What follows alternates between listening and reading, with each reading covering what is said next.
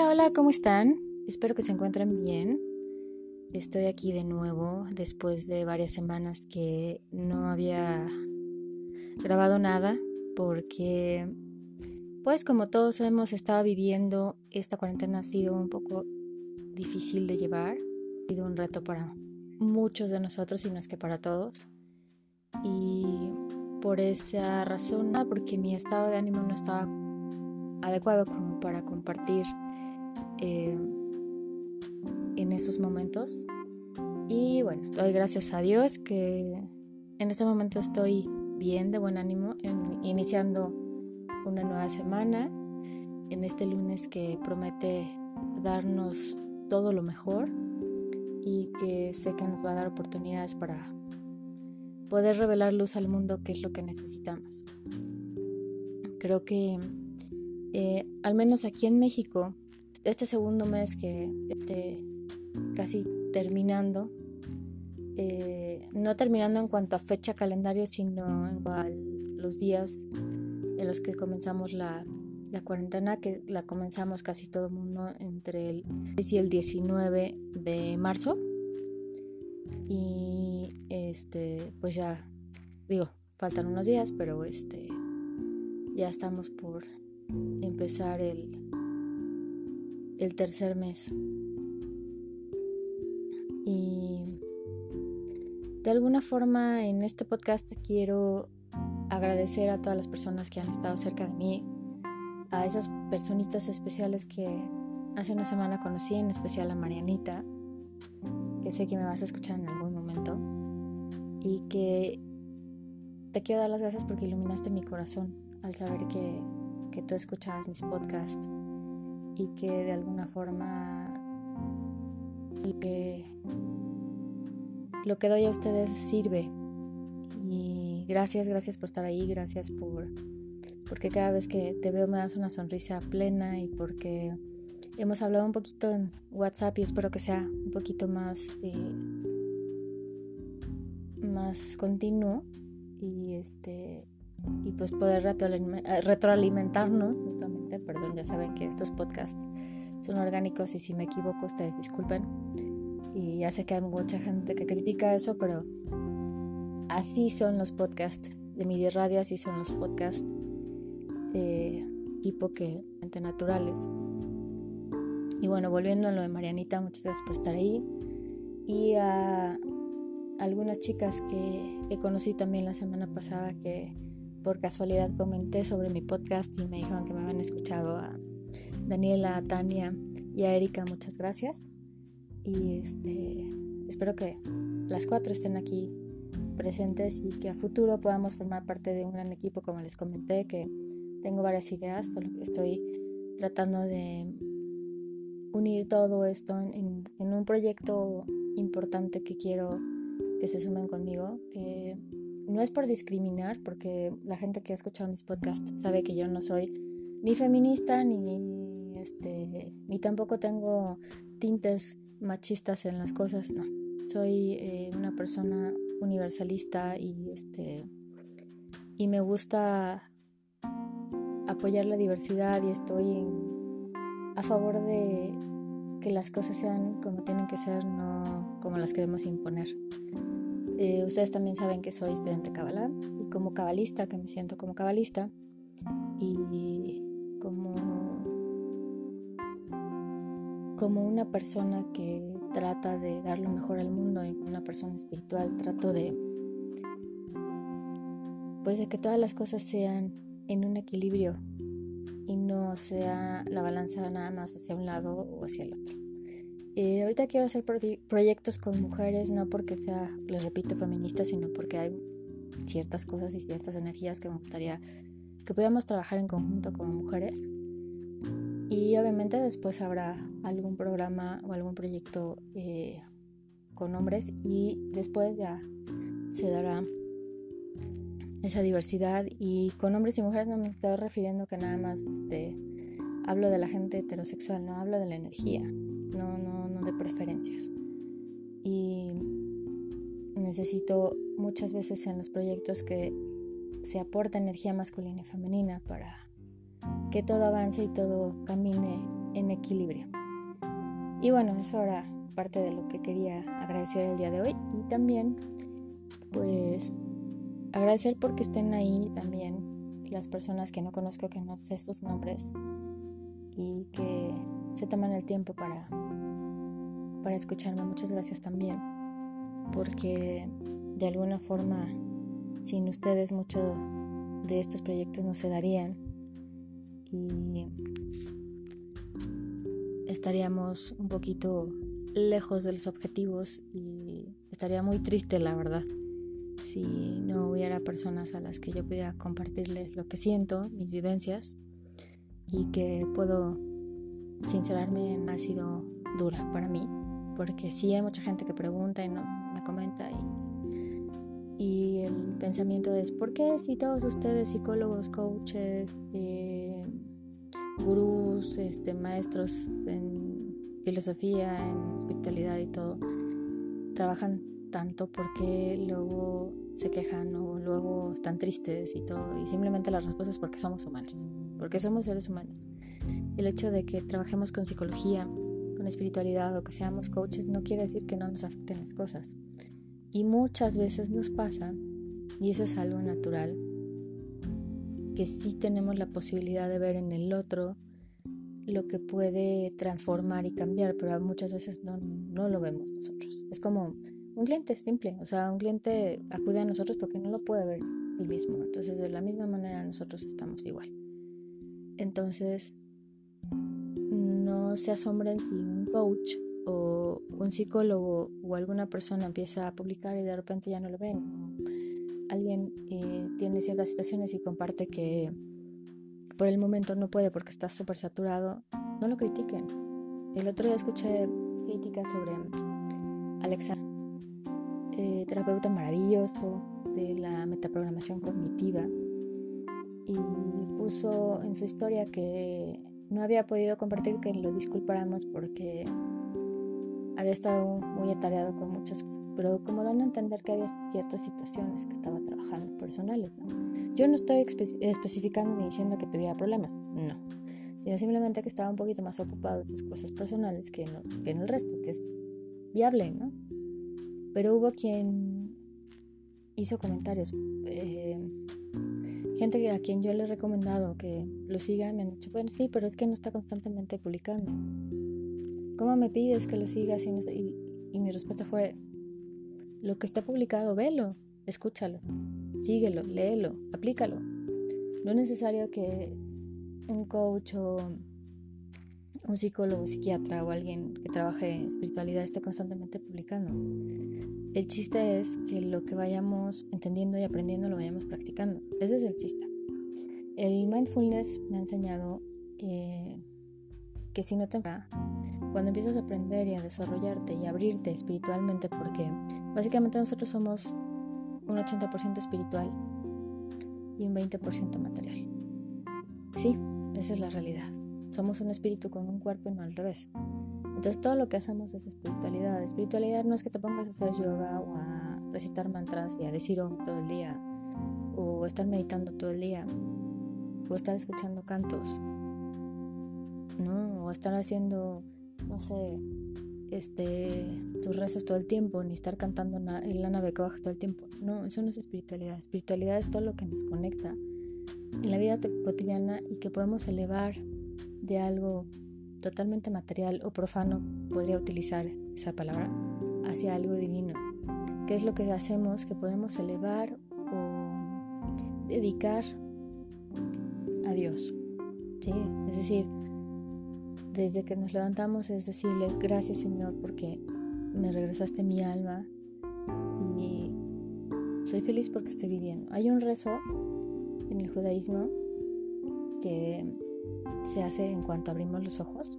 Eh, para los hombres es, eh, se llama Modeani, para las mujeres se pronuncia Modaani. Y dice así, lo voy a pronunciar como mujer. Modaani lefaneja melechka bekayam shechgarza vinishmati rabba. Y dice, bendito seas tu Señor, Rey del Universo, que me regresaste mi alma con compasión, grande es tu lealtad. Y terminamos diciendo amén.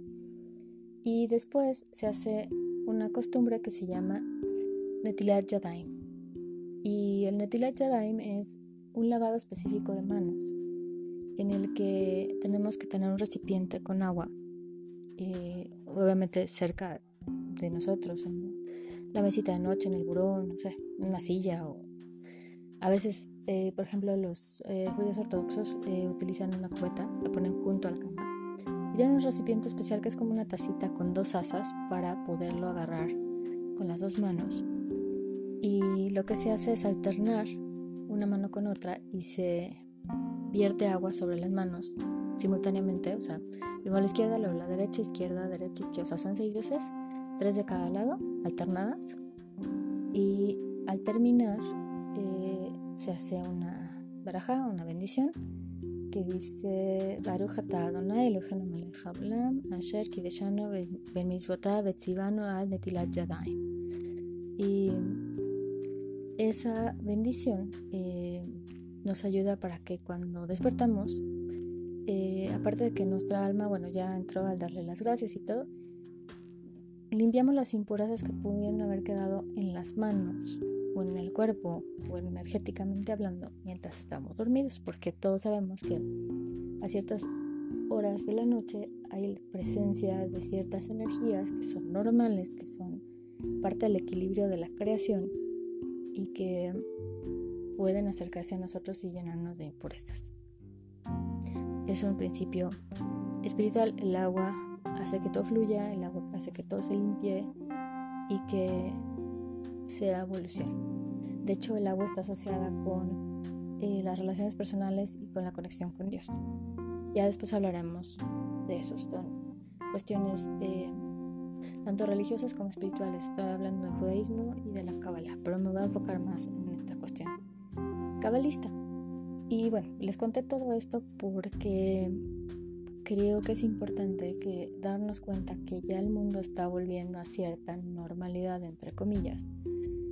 Y podemos ya a estas alturas, después de, no sé, algunos eh, llevamos más de 60 días en cuarentena, hay unos que llevan muchísimo más, ¿no?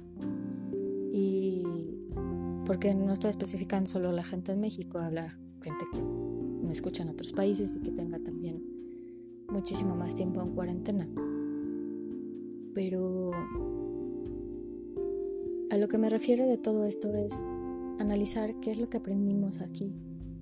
Porque sí sé que hubo muchos sucesos, porque en todas las familias y en todas las casas hubo cosas, ¿no? Hubo discusiones, hubo peleas, a lo mejor separaciones, rompimientos, divorcios, este, o a lo mejor eh, no nos vamos tan, tan drástico, a lo mejor hubo, pues no sé, este, eh, quienes realmente después de mucho tiempo que, no sé, tal vez no podían tener bebés, a lo mejor en este tiempo se dio más fácil y, no sé, a lo mejor alguien de repente ya está embarazado y tenía mucho tiempo y, están felices o se dieron este, eh, compromisos matrimoniales o, situaciones muy bonitas, ¿no? Nacimientos, este, y muertes incluso también, ¿no? Que, que es lo que más eh, nos ha afectado, esa energía de muerte y esa energía de,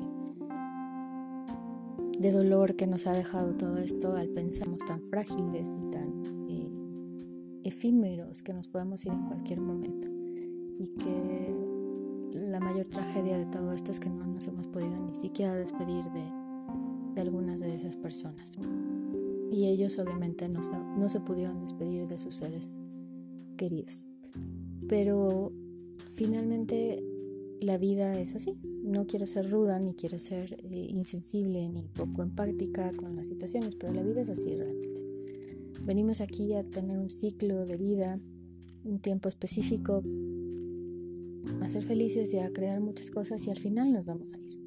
Entonces no es que se le quite importancia en que esto está sucediendo masivamente,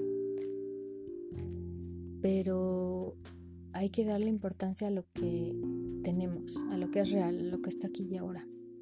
Y aún estando en esas situaciones de gravedad es pensar en lo positivo, pensar en qué se puede hacer en lugar de empujarnos hacia la tragedia. Yo he platicado muchas veces y ya creo que ya voy a dejar de hacerlo porque ya hay mucha gente que ya conoce el tema y le parece un poco pues ya cansado, pero yo les he platicado que la experiencia con mi padre y el cáncer que él tuvo, que fue diagnosticado ya en, etapa eh, terminal, y no nos dio mucho tiempo de estar con él, pero, o sea, nos dio no nos dio mucho tiempo como el que nosotros habíamos esperado, pero sí nos dio para poder estar con él incluso en el final y, y amorosamente entregarlo a Dios, ¿no? Hay gente que me ha preguntado, ¿por qué entregarlo a Dios? Porque pienso que el tener unos padres, o sea, el estar aquí, es un regalo. Y Dios te entrega en cada persona que llega a tu vida, aunque te dañe, a veces no se siente así, pero aunque te dañe, aunque tengas situaciones que te duelen, es un regalo, porque cada persona tiene una oportunidad para que tú crezcas.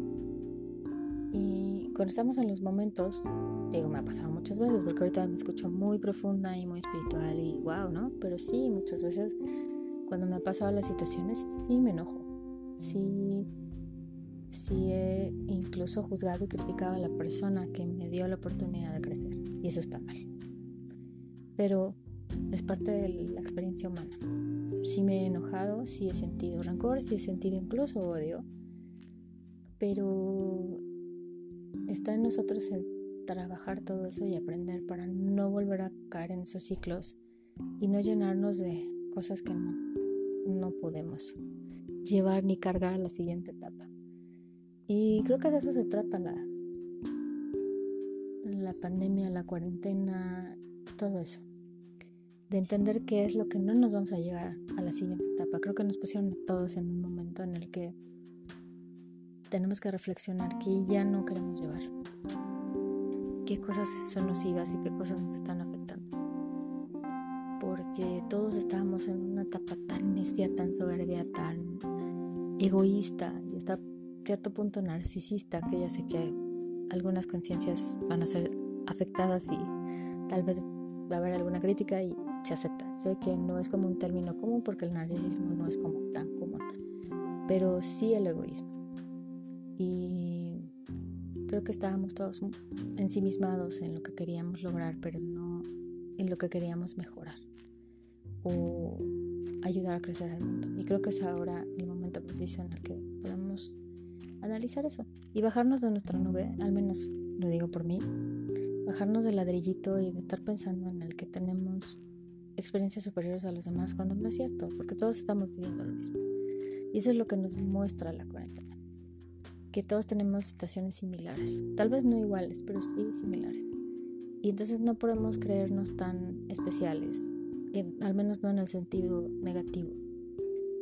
Y ver que hay mucha gente que vive lo mismo que tú y que no se trata de dinero, no se trata de posición, no se trata de estatus, no se trata de nivel académico, ni de doctorados, ni maestrías.